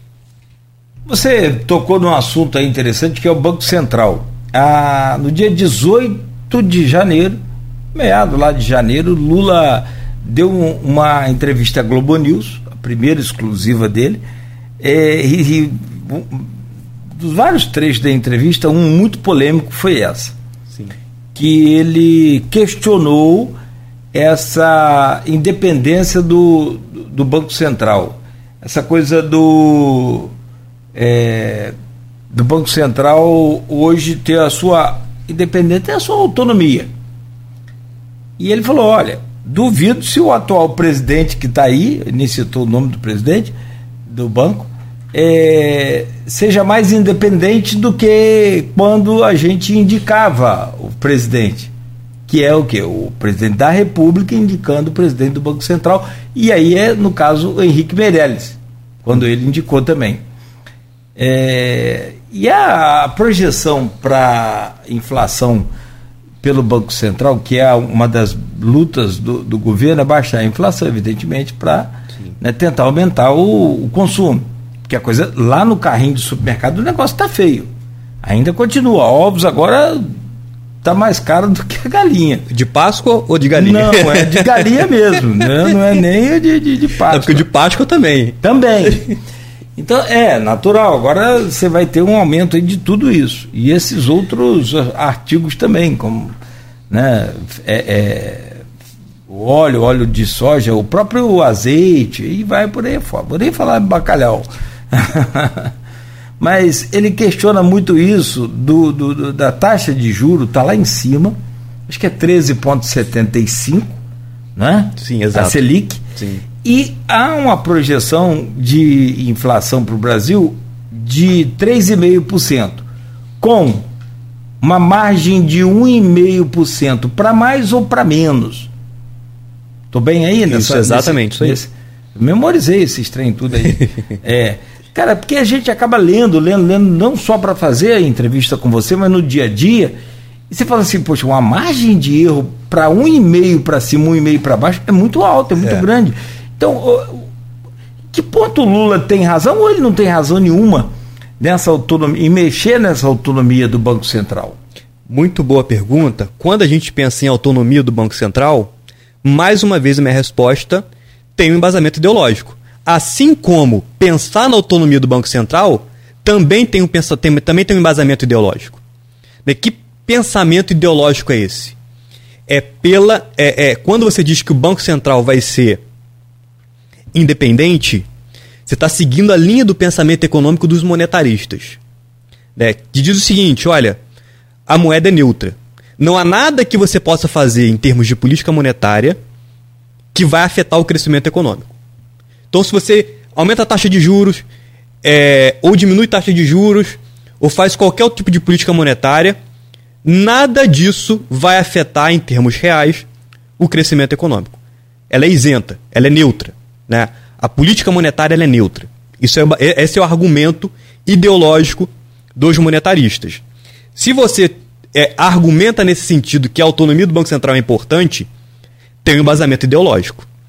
É, o governo Lula critica essa autonomia porque um governo agora foi eleito democraticamente é, com uma série de, de, de propostas e que o Banco Central, com sua autonomia, pode brecar. Por quê? Você tem, um, uma, por um lado, o governo Lula tentando aumentar o investimento público, aumentar a demanda, o consumo, para que, que essas empresas possam voltar a produzir e gerar empregos. E você tem um Banco Central, que hoje tem uma independência, com uma taxa de juros lá em cima impedindo a retomada desse consumo. O que, que você traz? Você traz um problema de planejamento macroeconômico. Por quê? Por um lado, o governo puxa para aumento de consumo e o outro, por outro lado, o Banco Central vai no sentido oposto. Você tem uma confusão de política macroeconômica aqui, de objetivo macroeconômico. É, claro, o objetivo dessa autonomia do Banco Central é que o argumento de que é, é importante conter a inflação, óbvio que é importante quanto à inflação, porque o principal prejudicado, o principal agente econômico prejudicado quando você tem inflação é o mais pobre. Né? Você tem uma política é, é, é, que é o contrário da distribuição de renda, da concentração de renda, é quando você tem um processo inflacionário. Claro que é importante agora, a gente precisa entender quais são os tipos de inflação que existe. O que a gente teve na pandemia, por exemplo, foi uma inflação de custo. É, desvalorização cambial, deixou tudo mais caro. Né? E também a desorganização da cadeia produtiva mundial deixou os produtos mais caros. O problema aqui é de custo. A taxa de juros alta, ela combate a inflação de consumo. Por quê? Você aumenta o custo do crédito, as pessoas deixam de consumir, o nível de preços então deixa de crescer porque não tem para quem vender. Entendeu? É oferta e, e é oferta e demanda. E demanda. Então, é, com essa taxa de juros alta, você está batendo numa demanda que já está muito fragilizada. E o problema da inflação já está sendo solucionado. Por quê? A cadeia produtiva global já começou a se reorganizar. A taxa de câmbio aparentemente está estável. Né? É, há uma, até uma expectativa de apreciação do real nos próximos anos. A gente for pegar aqui é, é, é o boletim Focus do Banco Central. Então, já existe espaço para redução da taxa de juros.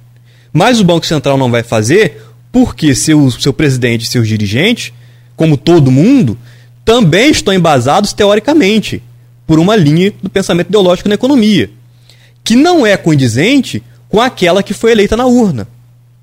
Entende o problema aqui? Então, na minha opinião, a autonomia do Banco Central precisa ser rediscutida Porque a política monetária também é eleita na urna, que é a proposta econômica. Quando você coloca a autonomia do Banco Central, você, na minha opinião, você está rejeitando a vontade popular. Entende qual é o ponto aqui? Sim, claro. Então. Agora, e os riscos desse. Que a independência do Banco Central, ele não atende uma universal, universaliza, un, e essa globalização. Vamos trocar a universalização, que não estava saindo, por globalização, perdão. Dessa economia, dessa coisa. De... É. A principal preocupação é o que, que o mercado vai pensar. É, e aí, outro problema. Geralmente a gente vê na TV, nos jornais, ah, o que, que o mercado vai pensar, mas preciso dizer qual mercado que é esse. É o mercado financeiro. O que, que o mercado financeiro vai pensar? E eu te pergunto, o que, que o mercado financeiro produz? O mercado financeiro, é, não quero trazer um termo aqui, mas que é utilizado por alguns teóricos, a riqueza fictícia. Né, é, o mercado financeiro produz, no mercado primário, financiamento das empresas. Mas é, é, é, é, esse financiamento, esse valor, quando se pensa no mercado financeiro como um todo, é muito pequeno. O mercado financeiro é o mercado secundário, que é a, a, a venda e a compra de títulos privados e públicos entre é, os próprios negociantes do mercado financeiro, entre as pessoas, entre empresas e pessoas. Então, o mercado financeiro, no fundo, a maior parte da movimentação financeira, não produz riqueza real. Mas é o grupo que detém o maior interesse no país. É o grupo que detém poder econômico e seus interesses são atendidos, inclusive, na minha opinião, pelo Banco Central. Por quê? Quem são os dirigentes, os diretores, presidentes do Banco Central? Geralmente são pessoas que vêm dos grandes bancos e vão atender certos interesses. Quando a gente fala de economia, que a gente fala de distribuição, que a gente fala de riqueza, a gente está falando de interesse. Infelizmente, o mundo é guiado por interesses. Quem que tem um poder econômico para ditar quais são os interesses? E aí se constrói narrativas com embasamento ideológico, né, de que uma autonomia do Banco Central é importante para o mercado. Mas qual mercado? Mercado financeiro. Para sustentar os ganhos com, os altos, com as altas taxas de juros dos banqueiros. Quando se paga 13,75% ao ano de Selic é o que está pagando em título público, de dívida pública, de juros da dívida pública, de dinheiro que vai para os grandes banqueiros do país. Vamos lá, só para fechar esse bloco, e aí eu, eu preciso fazer um intervalo rápido para a gente falar ainda um pouco mais sobre investimento também. E eu queria trazer aqui um problema que veio à tona ontem na empresa, acho que foi ontem. Ontem. Ontem, Aquele Scarpa, ele foi jogador do Fluminense, é aquele, Beto? Isso, jogador do Fluminense, do Palmeiras, meteu um dinheirão lá no tal de Bitcoin. Ah, tal da, daqui a pouco você explica isso aí. Aqui nós temos o faraó do Bitcoin, temos, enfim. Mas daqui a pouco você fala sobre isso, por favor. Deixa eu tentar fazer aqui, porque o meu cérebro vai ficando, claro, evidente, como de, de todo cidadão que trabalha no dia a dia para é, é, é sustentar a sua família, para crescer, para trocar de carro, pra, é, é, o dia a dia. Você falava em valorização do salário mínimo, a política de valorização do salário mínimo. Porém, se você aumenta o salário, você quebra o sistema. Por cá, na real. Vamos lá, o salário tem 1.320. Isso. É isso? Acho que, acho que é isso. Teve uma nova, teve uma, teve uma atualização teve uma, agora. De 18 reais. É, isso. Então confere aí depois aí para mim, Beto, por favor. Mas vamos lá, nessa a valorização ideal do salário mínimo de hoje seria lá, vamos, não vamos nem colocar o ideal, mas vamos arredondar esse salário para 2 mil. Você quebra as indústrias, quebra as empresas. Tá. Você ou vai ter demissão, vai, como é que você vai pagar esse monte de gente com esse valor e os impostos em cima desses 2 mil? Fato. 1.320. Então eu tô, acertei. Né? É, mas, por outro lado, você cita, e aí é, é uma luta do governo, para baixar a taxa Selic. Para fazer o quê? Aumentar o consumo. Então vamos lá. Olha que eu estou dando de aluno. Vamos lá. Aluno seu aqui de, de, de primeiro dia de aula. Mas eu acho que é bem real isso que eu vou falar. Então você tem um salário desvalorizado, ou seja, com R$ 1.300, hoje nós não compramos mais o que se comprava há dois anos atrás, há três anos atrás, antes da pandemia. Sim. Perfeito? Perdemos o valor, de, de, o poder de compra. O nosso, nosso dinheiro perdeu o poder de compra. O, não só o arroz, o óleo, tudo, tudo, tudo, tudo, aumentou tudo. Tá, e o nosso salário está lá. Então concordo com você na medida que você tem que falar que é, você prega a, a melhora de, de, política de valorização do salário mínimo. Beleza. Mas eu não consigo entender lá na frente quando você fala também, e aí é o que tá, é a realidade, da redução da taxa de juro para que a gente possa então voltar a ter um consumo melhor. Logo me surge a pergunta: se tem consumo maior, tem demanda maior, tem oferta menor. E aí como é que vai ficar? Aumenta-se o consumo do, do o poder de compra do brasileiro, mas eh, não se aumenta o poder de produção. Como é que vai ser essa oferta? Porque o mercado é assim. Por que, que o tomate aumentou? Porque choveu muito, a lavoura diminuiu a produção, ao invés de um milhão de caixas, só deu 100 mil caixas de tomate. Então, 100 mil caixas de tomate tem que valer o mesmo que um milhão. De, basicamente isso. Como é que vai ficar essa situação lá na frente quando o então sonhado independência lá, a autonomia do Banco Central acabar, como, conforme o Lula andou, ele só parou de falar porque está desgastando politicamente e reagindo Sim. mal ao mercado. E aí esse, esse juro baixa, o poder de compra nosso aumenta, o que é um sonho também, mas em compensação aumenta a inflação? Muito boa pergunta, Cláudio. É, primeiro ponto: inflação. É, a gente vinha desde 2000. Ah, não vou ter o, o, o ano exato aqui agora, mas pelo menos os últimos 5, 6, 7 anos, a gente via sem valorização do salário mínimo. O que, que, que isso quer dizer? Que a inflação subia tantos por cento e o salário mínimo subia menos. Ou seja, havia uma perda de poder de compra relativa de quem tem o salário indexado ao salário mínimo. As pessoas, quem vivia de salário mínimo, ficava relativamente mais pobre, o que é um grande problema. É, isso voltou agora, essa valorização da política do salário mínimo, quer dizer, a gente imagina que isso vai voltar. É, quando a gente fala de sustentação da demanda, há sempre uma preocupação, como você colocou, com a inflação. Porque você vai ter um aumento na demanda, né? você tem uma, uma, uma valorização da, da, do salário, da, da, política de salário mínimo, você tem uma valorização do salário mínimo, ao mesmo tempo você pode ter uma redução da taxa de juros, você está fomentando a demanda, com uma, com uma oferta que aparentemente está estável. Ou seja, você tem um cenário aí de geração de inflação. Né? Pelo que entendi, foi isso que você colocou. É, um ponto importante agora se a gente pensar hoje, a capacidade produtiva do país, por conta da pandemia, ainda está, e da indústria, inclusive, ainda, ainda está ociosa. Tem parte da estrutura produtiva do país que não está sendo utilizada nesse momento. Por quê? Você não tem demanda suficiente. Então você vai aquecer, aquecer a demanda até que essa capacidade produtiva seja atingida. Quando ela é atingida, aí sim, excesso de demanda gera inflação porque você não consegue responder à demanda com aumento de produção rápido. Porque para a gente aumentar a capacidade produtiva, precisa de planejamento, isso requer tempo e demora.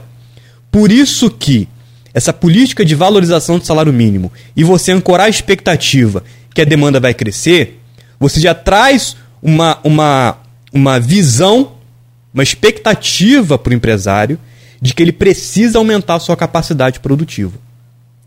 E aí, ele vai começar a planejar a resposta desse aumento de demanda. Então, claro, a gente não pode é, trazer uma valorização de um salário mínimo de R$ 1.300 para R$ 2.000. Não pode. Sim. Por quê? Senão você quebra todo o setor produtivo. Né? Tem que ser uma valorização gradual e à medida que o PIB cresça. Porque se o PIB está crescendo, em tese, está sendo gerada, em tese não, está sendo gerada maior riqueza no país. Em tese, o lucro dos empresários estão crescendo. Né? É, então, em tese, cabe uma valorização também do salário do trabalhador. É, para que a riqueza seja distribuída. E quem é beneficiado nesse processo, em última instância, é o próprio empresário, que vai ver um aumento de demanda na economia ele vai ter capacidade de vender mais, vai ver que as suas vendas vão aumentar. Se a gente é, é pegar para observar aqui, é, esse Auxílio Brasil que a gente teve no período da pandemia aqueceu muito a economia, inclusive trouxe como resultado esse crescimento do PIB uh, ah, em 2023, que, em 2022, perdão, que ficou em 2,9%. Isso foi esse resultado desse Auxílio Brasil, que vem lá de 2020, 2021, 2022. Estava conversando com, uma revendedor, com um revendedor da Natura. Ele falou, é, é, é, ele falou que nunca vendeu tanto na vida dele como revendedor, como nesse período de pandemia, porque teve esse Auxílio Brasil. Se você aumentar a renda dos mais pobres, boa parte ou a totalidade desse aumento de renda vai para o consumo. Vai gerar emprego, vai gerar lucro. Agora, se você aumentar a renda das pessoas mais ricas, uma menor parte vai para o consumo.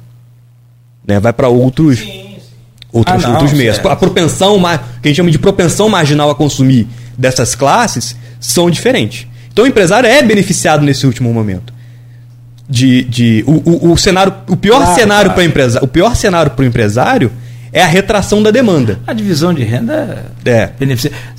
Tem um exemplo aqui clássico em Campos, o check-in, uhum. né? O cheque cidadão, depois foi apelidado de chequinho, né? Aquela malfadada distribuição ali, aquela coisa toda. Que aí houve uma série de punição. É, mas eu me lembro de conversar com pequenos é, empresários donos de mini mercados, supermercado de bairro, né? E ele falou, ó, não dá para te atender agora, às vezes visitar para vender uma propaganda para rádio e tal. Falou, não, vem semana que vem, porque essa semana é semana da, do pagamento do, do cheque cidadão, uhum. do governo Rosinha. Então aquilo tinha uma movimentação fabulosa, fantástica. É isso aí que você falou. Em 40 32 bilhões de reais para distribuição no, no, durante a pandemia e durante a eleição do Auxílio Brasil. Eu tenho, fiz uma rápida pesquisa aqui, o poder de compra do salário mínimo de 2000 hoje, em comparação ao de 2009, caiu, é, por exemplo, o de hoje você compra uma cesta básica e meia o de 2009, que você citou aí, você não lembrava o ano, mas eu acho que aí aproximadamente, é, daria para comprar duas cestas básicas. Quer então. dizer, meia cesta básica mais. Né? É, é, é, então, é, na verdade, houve uma política de desvalorização do salário um mínimo. Um quarto do salário mínimo. É. Se você for dividir bem aí, né, dá um quarto, né? Sim. Du duas cestas, caiu meia, você tem um quarto do salário mínimo aí. É, você teve uma política de desvalorização do salário mínimo. Então, é, é, é quem recebe salário mínimo está mais pobre do que estava em 2009. É, isso é importante para o crescimento do país. Claro, sem falar aqui do, do aspecto moral, né? Da, Sim, da coisa claro. de, de, de, valorização do trabalho. Mas é, é, essa política de valorização, ela traz, em última instância, né, no, no, no final da cadeia, o resultado positivo é para também o, os empresários do país. Bom, Saulo Jardim, consultor de investimentos e professor de administração no Isicenza e ainda professor também na, na, na UF, você dá aula também de administração? Não, na UF eu leciono para o curso de economia. De economia. É. Cara, a pergunta que não quer calar, por que que os o, o, o, as pessoas. É, mas você vai me responder depois do intervalo de dois minutos, por favor. Por que, que as pessoas acabam caindo nos golpes como essas pirâmides de bitcoins, essa coisa toda aí? É olho grande, é ganância, é o que, que pode ser? Daqui a pouco você responde. O último caso agora vem do Scarpa, é, jogador do Palmeiras, que por orientação de outro colega jogador, William Bigode, investiu 6 milhões de reais. Eu tô rindo porque não tem como chorar. Mas, cara, que que é isso? 6 milhões de reais em bitcoins. Nós tivemos aqui recentemente em Campos até passeata para defender o faraó do Bitcoin. Eu entendo porque o cara faz passeata. Se eu tenho um real lá, eu saio dando cambalhota na rua. Não quero perder meu um real. Imagina quem tem um milhão. Imagina quem tem dez. Então, eu vou fazer o um intervalo rápido e volto já com o Saulo Jardim, é, aí como consultor de investimentos também aqui, para a gente entender, existe milagre da multiplicação no mercado financeiro? Porque tudo que é lugar aí você vai investir está dando meio por cento, 0,8, 0,7. De repente chega um cara lá com 5% de, de rendimento, 6 milhões a 5% dá quase 300 mil por mês? Dá, é, é. 300 mil. Estou bom de conta hoje, eu estou bem, eu amanheci com uma calculadora boa. 300 mil por mês, quem é que não quer? Acho que dá, né? Mais ou menos isso. Eu tenho que fazer a conta aqui faz na calculadora. Como dizia meu pai, o inteligente faz na cabeça, mas o sabido faz na calculadora, que aí não perde. Então, né, um, apontando uma, uma solução, e eu achei bacana essa solução sua, que foi tecnologia. Achei muito legal. Resumindo o que você falou, Campos precisa investir em tecnologia. Tecnologia para tudo, inclusive para agropecuária que a gente tanto tem demanda. E aí, é, porque eu me lembro aqui da eleição passada em que o Aloysio Abreu Barbosa fez pela Folha da Manhã e aqui pela, pela rádio um, uma, uma, uma, ele ouviu toda a sociedade civil organizada, todo, desde de patrão, empregado, sindicato, as, a, a, a categorias trabalhadoras, ouviu, ouviu advogados, autônomos, ouviu é, professores, especialistas, é, dona de casa, ouviu todo mundo sobre o que acreditar no, no, em campos, esperar de campos, enfim. É, vários painéis sobre a economia de campos e o que deu ali entre todos apontado como a solução para campos seria a agricultura. Mas aí é aquilo que você falou, se não tiver tecnologia tecnificada, numa agricultura tecnificada não adianta. Se não for tecnificada, não adianta. O, o Saulo Jardim, fechando esse programa de hoje, então, é, eu, eu, queria trazer aqui o fato do jogador do Palmeiras, estourou isso ontem ou anteontem nas redes aí, e o Gustavo Scarpas, que é jogador do Palmeiras, é, influenciado. Hã? Foi. foi. Foi do Palmeiras? Agora é mais não? Já foi ah, então, ih, rapaz, a situação dele tá, tá pior do que eu pensava. Que isso não foi só da criptomoeda que ele perdeu. Bom, mas ele, ele foi do Fluminense, foi do Palmeiras, enfim. Por influência lá do William Bigode, investiu na criptomoeda 6 milhões de reais. Junto teve o, o, o Mike, Mike Rocha também, isso mesmo, Mike Rocha também investiu 4 milhões. O que, que leva as pessoas? Porque o mercado financeiro ele, ele, ele é bruto, ele precisa do especialista para poder né, fazer o investimento correto. Mas assim, bruto que eu digo é, tá dando um rendimento? Tá. Longo tem aquelas aplicações de alto risco, de risco menor, aí rende menos. Isso a gente consegue entender bem, quase que nenhum investimento hoje, ou nenhum, passa de 1%. Aí chega lá um milagroso lá com 5%. O que, que leva as pessoas a fazer isso? Existe algum macete, algum truque para a gente se precaver?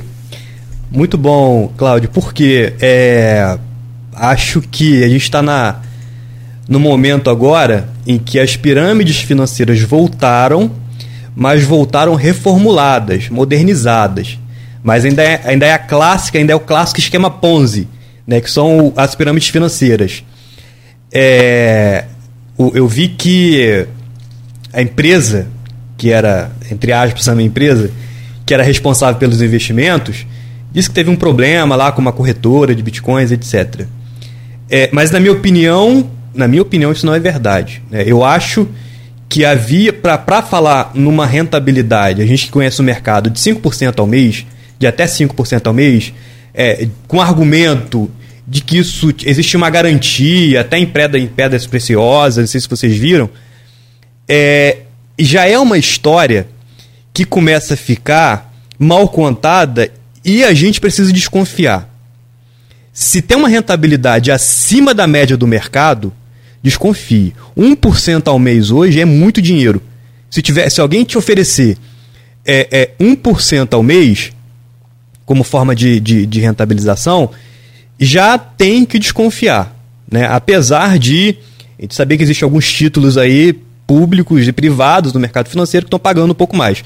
No mercado secundário, do, do, de títulos públicos, né, no, é, a gente consegue até uma rentabilização maior mas não muito mais que isso. Não 5% ao mês. Se oferece uma rentabilidade muito grande, qual é a ideia do golpista? A ideia do golpista é que ele quer oferecer alguma vantagem para você. E aí essa vantagem, o esperto, na verdade é pego nesse golpe. Por quê? Sempre que houver algum tipo de oferta de vantagem, quem te oferece vantagem de graça hoje? Ninguém. Não existe vantagem. Se te oferece vantagem, cuidado, o risco de golpe é alto. O primeiro ponto é esse: desconfie. Vai fazer investimento? Tem que pesquisar se a empresa tem é, é, é, os certificados para, é, de autorização de funcionamento da Comissão de Valores Mobiliários, se a instituição está inscrita no Banco Central para funcionamento. Não basta ser uma empresa, não basta ser, ter CNPJ. É, é, alguns golpistas, olha, tem uma empresa, olha, tem CNPJ e o CNPJ é para atividade financeira. Isso não, não importa nada. Se ela não tiver registro no Banco Central na Comissão de Valores Mobiliários, é um investimento que não é legal. Então, quer fazer um investimento? Procura, procure as corretoras de valores, que estão credenciadas na Comissão de Valores Mobiliários e são regulamentados pelo Banco Central. O caminho é esse, não existe outro caminho. Seja lá qual o valor que você tiver, qual a quantia que você vai investir, de, de um real a um milhão, o que for. Sim. Né? Tem altos investimentos aí no mercado. Campos mesmo tem muitos investimentos. A gente sabe disso. Tem grandes empresas hoje né, do setor em Campos. Então é preciso ter muito cuidado. Papai aqui dizia: só cai em golpe quem quer dar golpe. Exatamente. Só cai no golpe quem quer dar golpe. Rapaz, não tem para onde fugir. Você quer levar uma vantagem em. Como assim levar vantagem se não tem ninguém levando vantagem em nada? Está tudo apertado aí, está toda crise econômica, tá tudo, a gente está vivendo um momento difícil. Alguém está fazendo algum milagre aí? Não é assim, né? É. é, Campos tem já duas corretoras, pelo que eu sei, tem duas corretoras de valores de renome nacional e que é, eu acho, está na cidade, né, a gente tem que valorizar sempre o conteúdo local. Se tem, se quer investir, procure as corretoras de valores, né? Uma, uma, uma orientação também é fugir dos grandes bancos, que as taxas para administração dos investimentos são altíssimas. É, procure os corretores de valores. Quem quiser, eu estou sempre dando dica no meu Instagram de investimento, é, é o arroba prof. Saulo Jardim, quem quiser seguir lá, a gente pode trocar uma ideia. E eu dou sempre dicas de investimentos seguros, mas é sempre procurar é, é, entidades que são regulamentadas pelos órgãos de governos que são responsáveis pela política é, financeira do país, né? especialmente aqui o Banco Central do Brasil e a Comissão de Valores Mobiliários. Tem uma boa aqui, a gente já conversou com eles, inclusive, que é a, a Nauta Investimentos, uhum. a XP Investimentos. Sim, é, tem, o pessoal, tem o pessoal do BTG também, Pactual também está na cidade. Tem, tem. Essa aqui a gente conhece o, o, os proprietários, sabe? Inclusive estiveram com, com, a gente aqui recentemente o Igor e, e também o Antônio Carlos, né? É, lá no, no Platinum, aqui no centro, na Voluntários da Pátria. Amigo, obrigado, professor, pela sua aula, obrigado pela sua é, disposição, pelo seu carinho com a gente. Né? Sempre que puder estaremos aqui te perturbando, você não tenha dúvida. E sempre que você quiser, há portas abertas aí para você retornar aqui e né, fazer com certeza esse bom bate-papo com a gente. Repete só o endereço do seu Instagram. É o arroba prof. Saulo Jardim. Tudo junto, ali não tem o que errar. Prof. Saulo Jardim. Professor, grande abraço. Ô, Cláudio, muito obrigado aí pela oportunidade. É sempre um prazer falar aqui, conversar com vocês e falar para pro, os seus ouvintes. Prazer, prazer é todo nosso. Dê um abraço lá na Beth Landim também, no pessoal todo lá do, do Easy e lá na, na, na UF também, grandes amigos lá. Gente, 9 horas e 10 minutos, conversamos com o Saulo Jardim, consultor de investimentos, cuidado com o golpe aí, e professor de administração é, também do, no Isicenza e professor na Universidade Federal Fluminense. Segue aqui com a nossa programação. Claro, evidente, amanhã às 7 de volta com mais um Folha no Ar.